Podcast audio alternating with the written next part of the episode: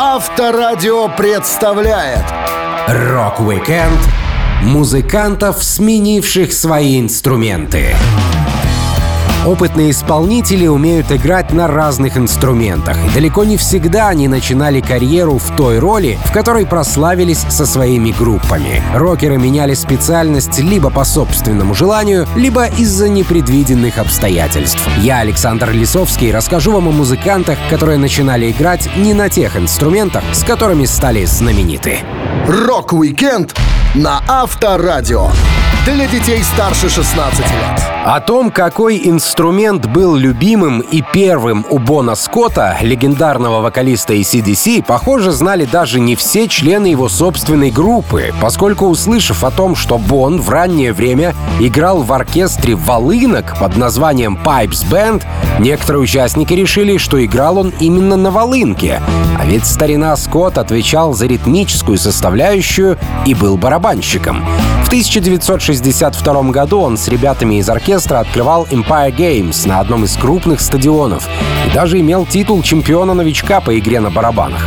Музыканту было тогда 16 лет, и до 17 он в Pipes Band оттачивал свои навыки. Зная, что Бон Скотт родом из Шотландии, а также играл в оркестре волынок, некоторые были уверены, что он работал именно с волынкой. Но до песни «It's a long way to the top» Скотт даже не знал, как раздувать меха. Музыкант говорил, я играл в духовом оркестре на барабанах. Волынка для меня была чуждым инструментом. Старший брат Ангуса и Малкольма, Джордж Янг, думал, что если я из Шотландии, то умею играть на волынке. Не спросив меня, он купил этот инструмент за 500 австралийских долларов и попросил сыграть на нем для записи «It's a long way to the top». Деньги были потрачены, и я не мог отказаться, меня бы просто отлупили. Пришлось освоить волынку. Дело это сложное и довольно утомительное. Ты словно не играешь, а пробуешь от здоровенного осьминога. Барабанный опыт Бона Скотта закрепился в группе The Spectors, где он играл с 18-летнего возраста. Музыкант вместе с приятелем Джоном Коллинзом разделял как вокальные, так и барабанные партии. Группа готовила каверы на Beatles, Rolling Stones и других рокеров, популярных в то время. Позже Бон переключился на вокал, но даже когда был приглашен в группу ACDC, он старался держаться ближе к барабанной установке. Ударные были у него в крови, Ангус Янг рассказывал. Помню, как мы с нашим продюсером Матом Лангом на одном из концертов сказали «Абон, садись за барабаны, хватит петь, нам нужен хороший ударник». Он любил этот инструмент больше всего на свете. Бон хотел быть барабанщиком в группе. Это было довольно забавно, поскольку как только мы с ним познакомились, он сказал «Привет, пацаны, я ваш новый барабанщик». Но тогда мы все-таки объяснили, что искали вокалиста, и нам нужен парень, который будет петь. В последние дни перед его смертью на одном из шоу он снова сел за ударные. Бон сыграл часть трека «Let me put my love into you». Это было просто вступление, которое в его исполнении звучало чертовски хорошо. Многие барабанщики мира считают Бона Скотта своим кумиром, несмотря на то, что он по большей части известен своей вокальной работой в группе. В одном интервью драмер Def Leppard Рик Аллен делился. Бон Скотт крутой мужик. Он был очень скромным, тихим парнем, который держался особняком. Одна удивительная история, которая запомнилась мне на всю жизнь, случилась в мой 16-й день рождения, когда мы играли в Hammersmith Odeon в Лондоне, будучи на разогреве у CDC. Бон пришел за кулисы, чтобы поздравить меня с днем рождения, и подарил огромную тарелку Smarties. В США такое железо называют M&M's. Я подумал, что это самое приятное, что со мной когда-либо происходило. После такого подарка ни один подросток никогда в жизни не бросил бы заниматься барабанами. Так что Бон Скотт не оставил оставил мне выбора. У него была душа настоящего барабанщика. Рок-викенд музыкантов, сменивших свои инструменты. На Авторадио. Путь на вершину музыкальной славы вокалист группы Aerosmith Стивен Тайлер пробивал себе барабанными палочками. Еще в школьные годы он научился играть на ударной установке и решил стать профессиональным музыкантом. Тайлер рассказывал. Я умел бринкать на гитаре, но моей страстью были барабаны. Я начал по-настоящему увлекаться музыкой, когда мне было 12. В 14 мы с приятелем Реймондом уже ходили в бар его отца на Морис Парк Авеню в Бронксе. Отец Рэя разрешал нам пить пиво и прыгать на сцену, исполняя пару песен, когда основная группа делала перерыв. Рэй стучал на барабанах, а я играл на гитаре и пел. Чуть позже я переключился на барабаны, чтобы выступать в группе моего отца «Оркестр Талларика». Папа пытался давать мне уроки фортепиано, но я просто не мог понять этого инструмента.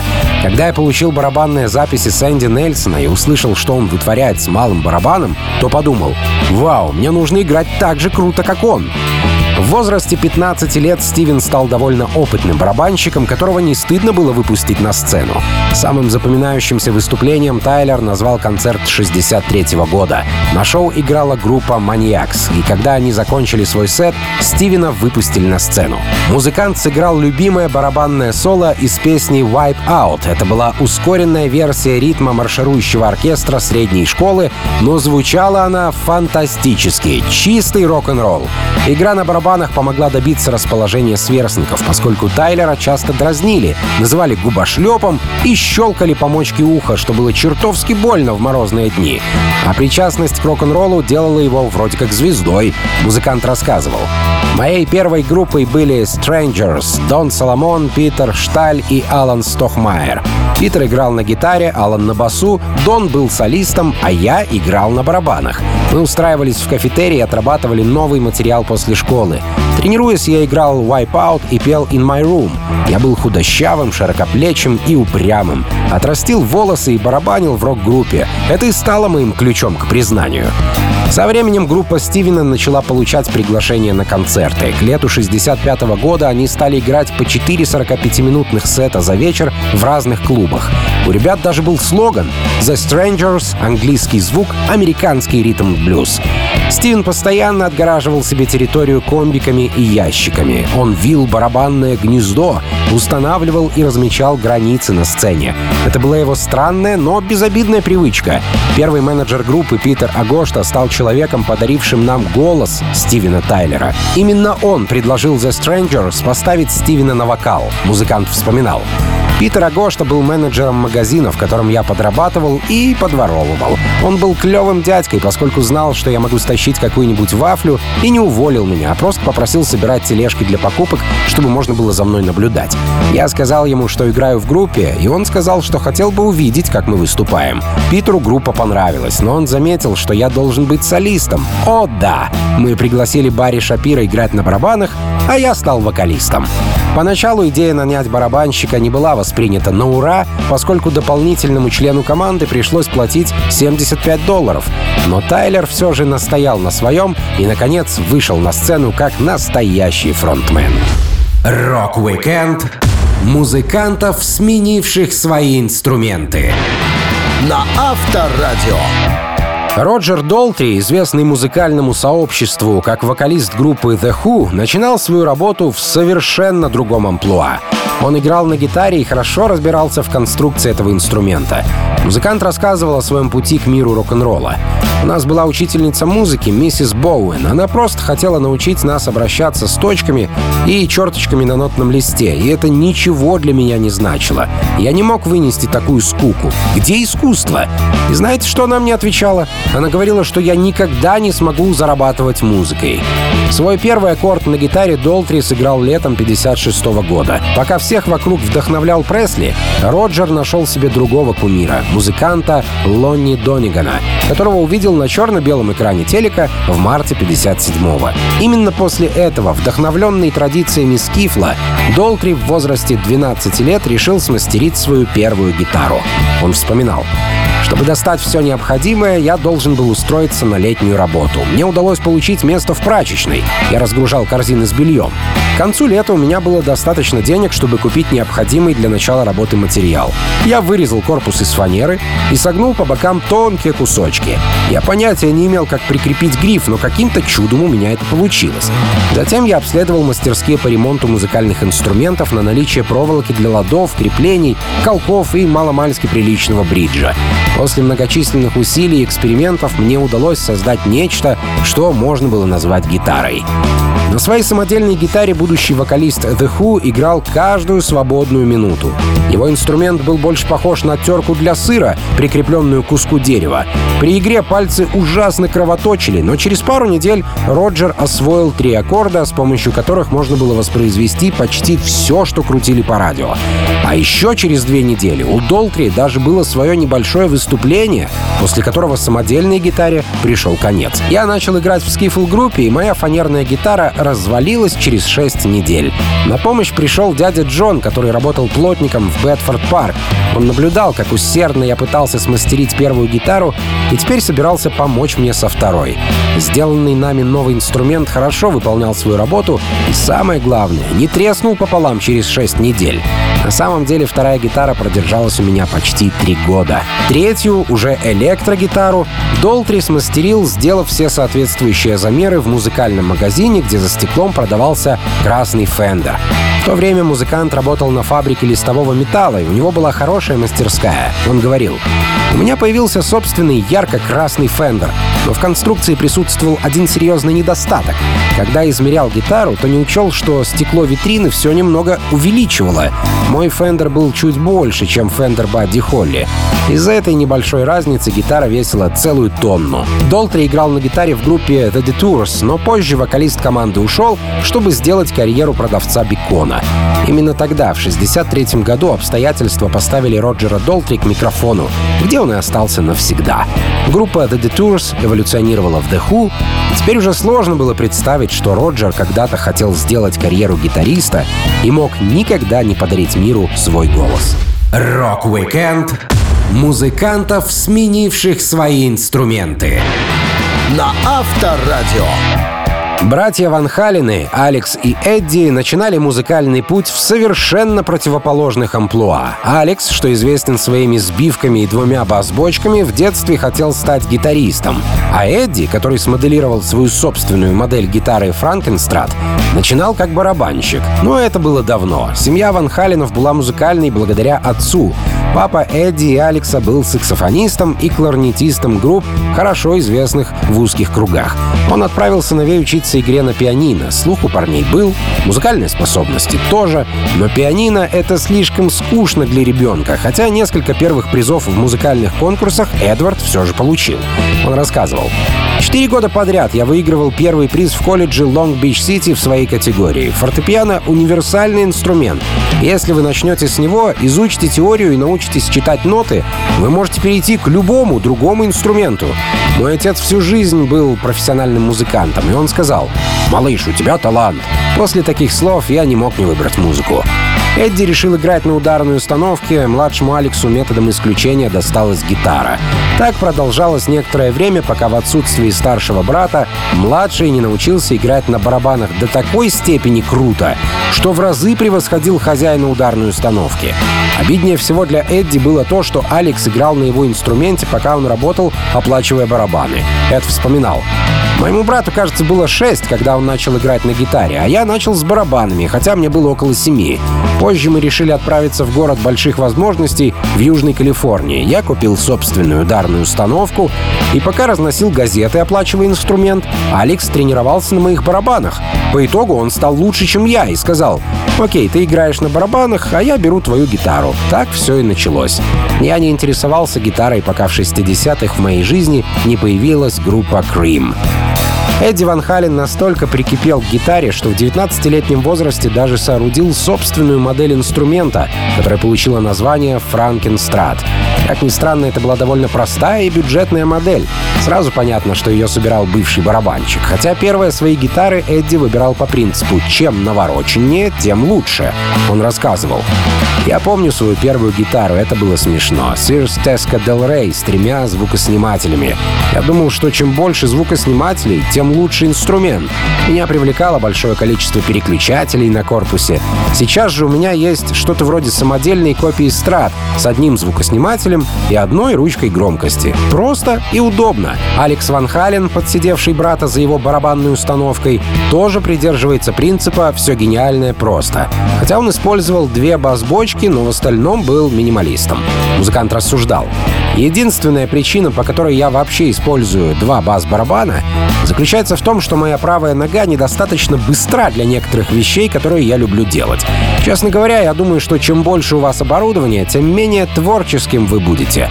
Обычно в студии я использую малый барабан, бочку, хай-хет, тарелку и, может быть, один том. Минимум stuff а, максимум результата.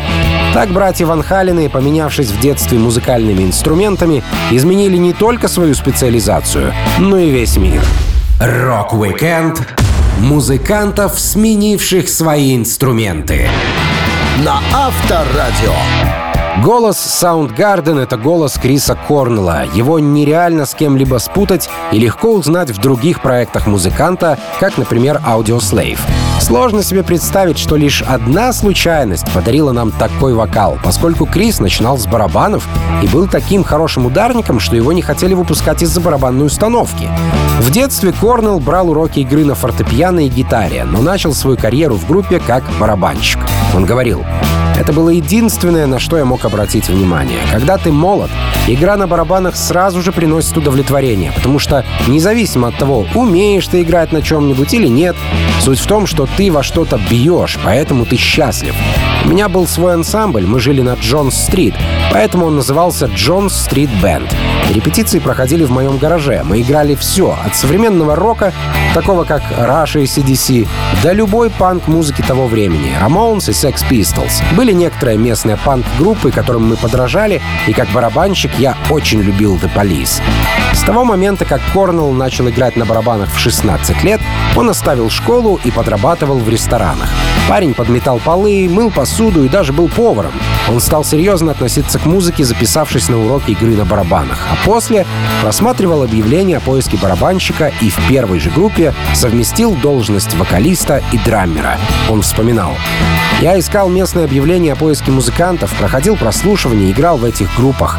И в каждой группе я участвовал около недели, пока не понимал, что это чушь собачья. В первой банде, в которой я когда-либо был, я пел лид-вокал за барабанами и получил хорошие отзывы о своей работе. Так что со временем меня посетила мысль. Черт, может мне стоит попробовать вокал? И я тут же ответил на объявление о поиске вокалиста.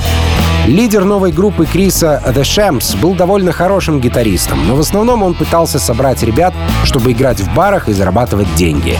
Его друзья были Ким и Хиро, которые позже войдут в состав Soundgarden. Крис совмещал игру на ударных и пение. Ребята отыграли пару концертов, но без особого энтузиазма. The Shams быстро распались, и на осколках этой команды сформировались Soundgarden, где Корнелл все так же пел, сидя за барабанами. Оззи Осборн вспоминал, как круто у Криса получалось играть. Он говорил, «Я увидел Soundgarden в 85-м. Группа выглядела необычно, поскольку на сцене стояли два парня без микрофонов и сидел Крис, который играл на барабанах и пел, высовываясь из-за ударной установки. Корнелл был действительно мощным барабанщиком. Я удивлялся, черт возьми, как у него все это получается. Он был просто гребаный кудесник. 1985 году песни группы стали сложнее, и Крис уже не справлялся с двумя задачами одновременно. Настала пора выбирать — вокал или барабаны. Гитарист Ким Тайл рассказывал, «Мы писали песни в нечетном размере, поэтому Крису нужно было выбрать, на каком инструменте сосредоточиться, а нам нужно было найти четвертого члена нашей группы, либо барабанщика, либо певца. Хира и я решили, что нам нужен певец, потому что как барабанщик и автор песен Крис был гораздо круче. Но сам он был уверен, что хочет петь, поэтому пригласил своего друга Скотта Санквиста играть на барабанах. Теперь Крис мог спокойно стоять в передней части сцены и дарить публике свой голос. Вот тогда и началась магия Soundgarden. Rock-Weekend музыкантов, сменивших свои инструменты. На Авторадио. Лемми Килмистер — один из тех вокалистов, которые стали у микрофона от безысходности. Ему нравилось играть на басу, но пел он с большой неохотой. Однако, несмотря на то, что образ музыканта связан с бас-гитарой и микрофонной стойкой, настроенной так высоко, что приходится задирать голову, он начинал свой путь в музыке с гитары. На басу Килмистер впервые сыграл на концерте, даже предварительно не держав инструмент в руках. Но обо всем по порядку. Гитара пришла в жизнь Леми в школьные годы из-за любви к девчонкам, он рассказывал. Я решил научиться играть на гитаре только отчасти из-за музыки. Девчонки, по крайней мере, на 60% были причиной того, почему я захотел играть. Гитара притягивает дамочек, словно магнит. Мы бездельничали в классе через неделю после сдачи экзаменов, и один малый притащил этот инструмент. Играть он не умел, но немедленно был окружен девушками. Я подумал, ага, вот оно что. У нас дома на стене висела старая гавайская гитара. Мама немного играла, когда я был ребенком. Инструмент был украшен перламутровой инкрустацией и выглядел просто шикарно. На мое счастье, очень немногие в 57-м имели дома гитару. В итоге, поскольку девочки ждали этого от меня, я стал самостоятельно учиться музыке. Играть на гавайской гитаре было больнее, поскольку ее струны высоко натянуты и сильно режут пальцы. Но Лемми терпел боль и разучивал новые треки.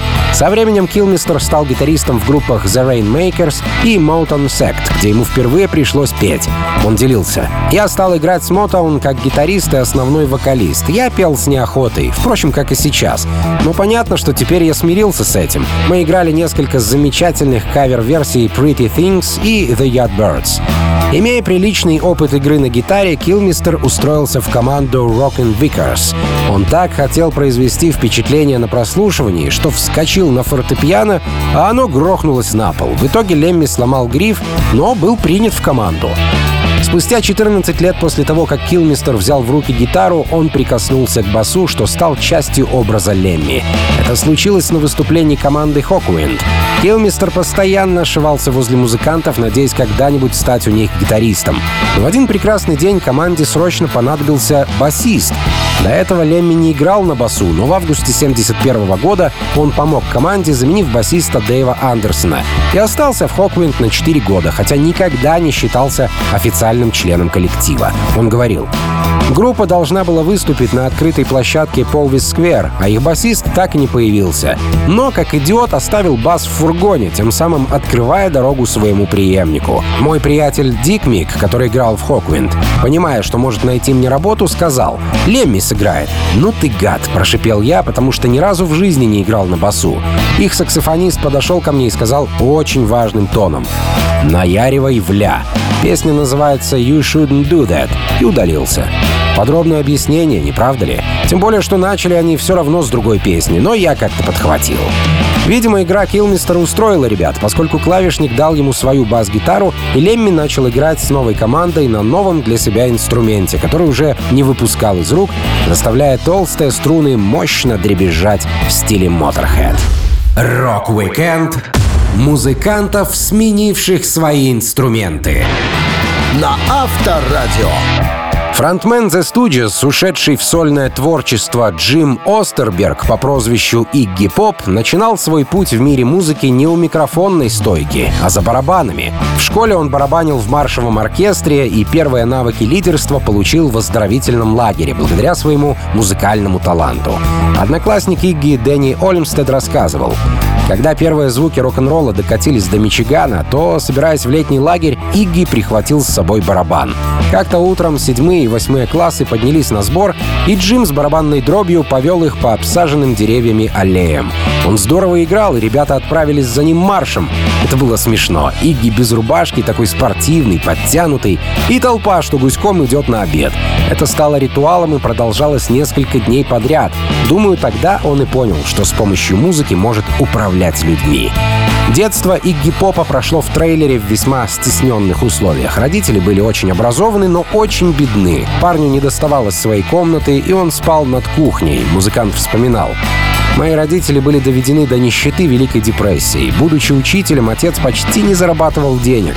Так у него появилась идея жить в трейлерном парке. Арендная плата составляла доллар в день за участок. Я спал над столовой, на полке. Мы определенно были единственной семьей с высшим образованием в лагере. Когда я пошел в среднюю школу, я познакомился с детьми из богатых и знатных семей. Но у меня было богатство, которое превзошло их всех. Мои родители вложили в меня огромные средства. Они помогали мне исследовать все, что меня интересовало. Кульминацией этого стала их эвакуация из хозяйской спальни в трейлере потому что это была единственная комната, достаточно большая для моей ударной установки. Они дали мне свою спальню, чтобы я мог играть. У Игги не было настоящей барабанной установки, но он мог тренироваться на специальном тренажере, который выглядел как фанерная основа с наклеенными на нее резиновыми кружками, по которым надо было лупить палочками. Скромно, но практично. К девятому классу интерес Джима к музыке заметно усилился. В 1962 году с приятелем из хора Джимом Маклафлином он сколотил дуэт за Мегатон 2, где играл на барабанах. Затем была группа Игуанас, где Игги также отвечал за ритм-секцию. Джим был хорошим барабанщиком, но захотел большего. Он делился. Когда я решил, что хочу стать вокалистом, я все еще жил в фантастически крошечной гостиной нашего передвижного дома. Мне пришлось бросить барабаны, и я ничуть об этом не жалею. Последние барабанные сеты Джим заводил с участниками будущей группы студии с Роном и Скоттом Эштонами, которые решили создать рок-группу и в первое время полагали, что Скотт, как главный красавец, будет петь, а Иги останется при барабанах. Но уже на первом официальном концерте The Psychedelic Studios на Хэллоуин в 1967 году Игги выступал с микрофоном, а Скотт, наоборот, сел за барабаны. В таком амплуа участники The Studios и продолжили свои последующие шоу. Игги никогда не скучал по ударной установке и не мечтал вернуться за барабаны. Он довольно холодно отозвался об опыте барабанщика. Музыкант сказал, Иногда я играю на бонго, но только не на барабанах. Я больше не люблю к ним прикасаться. Не стоит что-то делать, если тебя не тянет выкладываться на 101%. Я уверен, что у каждого из нас есть хобби, которое не забросили, так что не нужно вспоминать старое и лезть ко мне в душу. Rock-Weekend музыкантов, сменивших свои инструменты. На Авторадио. Вокалист группы Genesis, автор саундтрека к мультфильму «Тарзан» Фил Коллинз никогда особо не стремился стать фронтменом. С детства он сидел за ударной установкой и прекрасно себя чувствовал на этом месте. В дошкольные времена маленький Фил получил в подарок от Санта-Клауса барабан. Тогда и началась головная боль родителей. Музыкант стал тренироваться. Он вспоминал.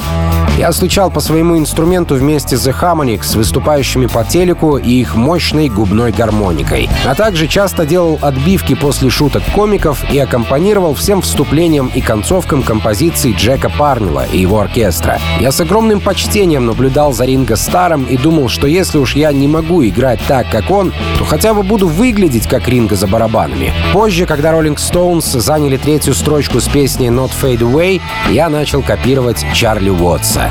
Пластиковый барабан был всего лишь началом. Увидев, как Фил полюбил новую игрушку, его дядюшки Регги и Лен немного подсуетились и сами сконструировали пятилетнему мальчику целую установку, которая стала решающим ударом по перепонкам родителей. Коллинз говорил, когда мне было пять лет, Рэг и Лен собрали для меня самодельную конструкцию. Две доски были привинчены поперек, в них просверлены отверстия, в которые вставлены столбики, а на столбиках две банки из-под печенья, треугольник и дешевый пластиковый тамбурин. Конструкция была складная, и она отлично помещалась в коричневый чемодан. Нельзя было назвать ударной установкой даже с натяжкой, но я был на седьмом небе от счастья. Научившись играть на настоящих барабанах, Фил Коллинз всегда выступал только как ударник и не думал становиться вокалистом. Он работал в своих коллективах и помогал другим музыкантам. Фил даже как-то поучаствовал в записи трека для Джорджа Харрисона. Первым шагом Коллинза к микрофону стало исполнение бэк-вокала в группе Genesis. Он рассказывал. Это произошло, когда Стив сочинил гитарную партию, а я написал к ней текст. Чтобы показать ребятам мелодию и слова, я открыл рот и спел. Парням понравилось, и я был этому рад. For Absent Friends длилась всего минуту и 40 секунд, но это была первая песня Genesis, которую я исполнил как вокалист.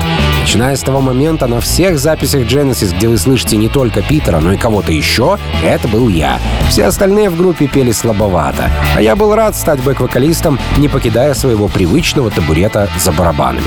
К сожалению, в 1975 году фронтмен Питер Гэбриэль решил свалить из коллектива. Genesis нуждались в новом вокалисте.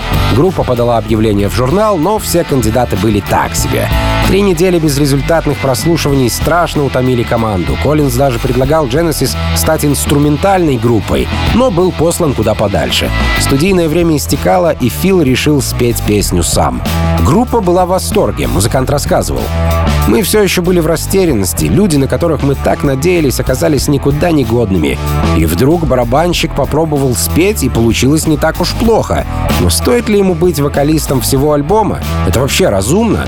После долгих уговоров Коллинз вышел из-за барабанов к микрофону при условии, что группа найдет drummer а, которого он одобрит лично. А самому Филу пришлось учиться новой роли — фронтмен и вокалист группы Genesis. Так он и вошел в музыкальную историю. Rock-Weekend музыкантов, сменивших свои инструменты. На Авторадио. Музыкант Дэйв Гролл — мастер во всех сферах. Он снимает фильмы, а для записи дебютного альбома Foo Fighters сам сыграл на всех инструментах и спел вокальную партию. Сейчас в его группе есть собственный барабанщик, басист, а за Дэйвом остается роль поющего гитариста. Многие уверены, что первым его инструментом в жизни был барабан, ведь Гролл первоначально стал известен как барабанщик группы Нирвана. Но это, как оказалось, заблуждение. Первым инструментом Дэйва стала гитара. Ударные пришли в его жизнь на год позже. Он вспоминал. Я начал играть на гитаре, когда мне было 10, и стал баловаться с барабанами в 11 лет. Я присоединился к панк-рок-группе Freak Baby, когда мне стукнуло 14, и был у них гитаристом. Примерно через полгода наш басист ушел, барабанщик умел играть на басу и заменил ушедшего музыканта. А мне пришлось переключиться на ударные. Гитару, на которой Дэйв впервые научился играть, его мать подарила его отцу на Рождество. Это была испанка с нейлоновыми струнами. Гролл не знал аккордов, поэтому просто дурачился, изображая, что исполняет композицию. Тогда его мама предложила сыну записаться на уроки гитары, чтобы не мучить ни себя, ни окружающих. Дэйв ходил на занятия около года, но у него не хватило терпения, чтобы выучить ноты, и он стал самоучкой, бросив музыкальную школу. История с барабанами складывалась иначе, Гролл вспоминал. У меня был двоюродный брат в Майами, у которого оказалась барабанная установка. И когда я был с ним, то снова и снова играл тему фильма «Джордж из джунглей». Затем я начал учиться играть на барабанах на своей кровати, слушая старые записи панк-рока. Я знал, какова конфигурация барабанной установки и раскладывал подушки в качестве райт-тарелки, стоечных и напольного томов. У меня не было барабанных палочек, но у моего друга были очень толстые маршевые палочки, которые я и позаимствовал. У Дэйва Гролла прекрасно получалось играть на барабанах, намного лучше, чем на гитаре. В качестве ударника он попал в группу Нирвана и сразу понравился Курту Кобейну, которому сложно было угодить. Когда Дэйв пишет песни, барабанные партии он настукивает ударами зубов. Это привычка у музыканта с детства. Гролл делился. Когда я был ребенком, я отбивал такт своими зубами. Потом, научившись хорошо играть на барабанах, я как бы тренировался, отбивая челюстью ритм. Это действительно круто, но потом я пошел к стоматологу, и он сказал, «Парень, ты должен перестать издеваться над своими зубами. Не жуй лед, не грызи твердое». Оказалось, отбивая такт, я испортил себе зубы. После того, как история группы Нирвана закончилась, Дэйв создал Foo Fighters, где на барабанах играл Уильям Голдсмит, а сейчас Тейлор Хокинс. Дэйв лишь иногда садится за установку, но утверждает, что не бросил инструмент навсегда. Он говорит, я не переставал играть на барабанах, я просто пробую кое-что другое, понимаете? Я люблю ударные, и часто мне этого очень не хватает. Есть барабанщики, которых я знаю с подросткового возраста, и они навсегда забросили свою ударную установку. Я этого никак не могу понять. Как только вы научитесь играть на барабанах, вы всегда будете делать это, но порой приятно попробовать что-то новое. Я просто подумал, эй, а может завершить свое юношеское обучение гитаре? Если это отстой, я перестану. А если я почувствую себя с гитарой так же уверенно, как с барабанами, тогда, возможно, начну играть на трубе. Rock-Weekend музыкантов, сменивших свои инструменты. На Авторадио. Несмотря на то, что Пол Маккартни в группе Битлз чаще всего появлялся с бас-гитарой, это не было его призванием, а скорее вынужденной мерой. Раньше Пол считался в первую очередь гитаристом, а потом уж басистом и спецом по другим инструментам. Если ты состоишь в легендарной группе, то должен уметь играть почти на всем, пусть и понемногу, музыкант рассказывал. Я хотел играть хоть на чем-нибудь, и отец подарил мне на день рождения трубу. Я попробовал научиться ею пользоваться, но у меня очень раздражались губы. Потом я неожиданно понял, что если буду играть на духовых, то не смогу петь. Может быть, поэтому мне и захотелось иметь гитару. Это был период, когда гитара становилась популярной. Тогда я отложил трубу в сторону и взял в руки гриф. Сначала я не мог понять, что делать с новым инструментом, как играть. Потом я случайно повернул его под левую руку и понял, что я левша. Я считал, что если у тебя есть гитара, то с ней легко попасть в группу. Но я никогда не думал, что сам когда-нибудь стану играть в ансамбле. Чуть позже Пол познакомился с Ленноном на одном из концертов. Джон казался уже опытным музыкантом. Он круто играл, быстро запоминал новый материал и на выступлении уже был немного пьян. Все это очень привлекло Пола, поэтому когда кто-то из группы Джона предложил ему вступить в ряды коллектива, Маккартни согласился, не раздумывая. Он сменил несколько ролей перед тем, как взять в руки бас. Музыкант рассказывал. Сначала я играл на гитаре. Мы выступали в консервативном клубе где-то около площади Бродвей в Ливерпуле. Тогда я играл на соло-гитаре большую партию. Я насвистывал мелодии, но пальцы ни за что не хотели слушаться. Я ужасно смущался и в конце концов перешел на ритм-гитару. Лидер из меня не получился. Затем мы ездили в Гамбург. У меня была дешевенькая электрогитара, звучавшая весьма плохо и постоянно выводившая меня из терпения. Я забыл ее в Гамбурге и не особо расстроился по этому поводу. Потом на короткое время я перешел на пианино. Битлз начинали странным составом. Три гитариста-вокалиста, один басист, которого практически заставили играть на басу, и ноль барабанщиков. Стюарт Сатклифф играл на бас-гитаре плоховато, но красиво выглядел на сцене. Джордж Харрисон говорил, «Музыкант из Стю получился неважный. Сказать по правде, он вообще не умел играть, пока мы не уговорили его купить бас. Мы научили его играть 12 тактов, как 30 Days Чака Берри. Затем он выучил еще несколько песен, поупражнялся и перешел к другим мелодиям мелодиям. Он играл скверно, но в то время это было неважно. Стю классно выглядел. Вскоре Сатклифф ушел из группы, но не потому, что его достал Пол Маккартни, а по семейным обстоятельствам. Пол и Стю часто ссорились, но это было не критично. Маккартни делился. Когда стало ясно, что Стю уходит из-за своей дамы Астрид, я попросил его на время одолжить мне бас, который для меня, левши, был перевернутым. На нем я даже не мог переставить струны, не знал, захочет ли Стю и дальше играть в команде. Но к тому времени я уже научился пользоваться перевернутой гитарой, потому что ни Джон, ни Джордж не разрешили мне переставлять струны на своих инструментах. Им было слишком неудобно каждый раз ставить их на прежние места. На басу Сатклифа стояли струны от пианино, поскольку другие были слишком дорогими — 2 фунта за струну. Уже после поездки в Гамбург Пол накопил на свой собственный бас Höfner скрипка, с которым и стал знаменит. Rock-Weekend музыкантов, сменивших свои инструменты.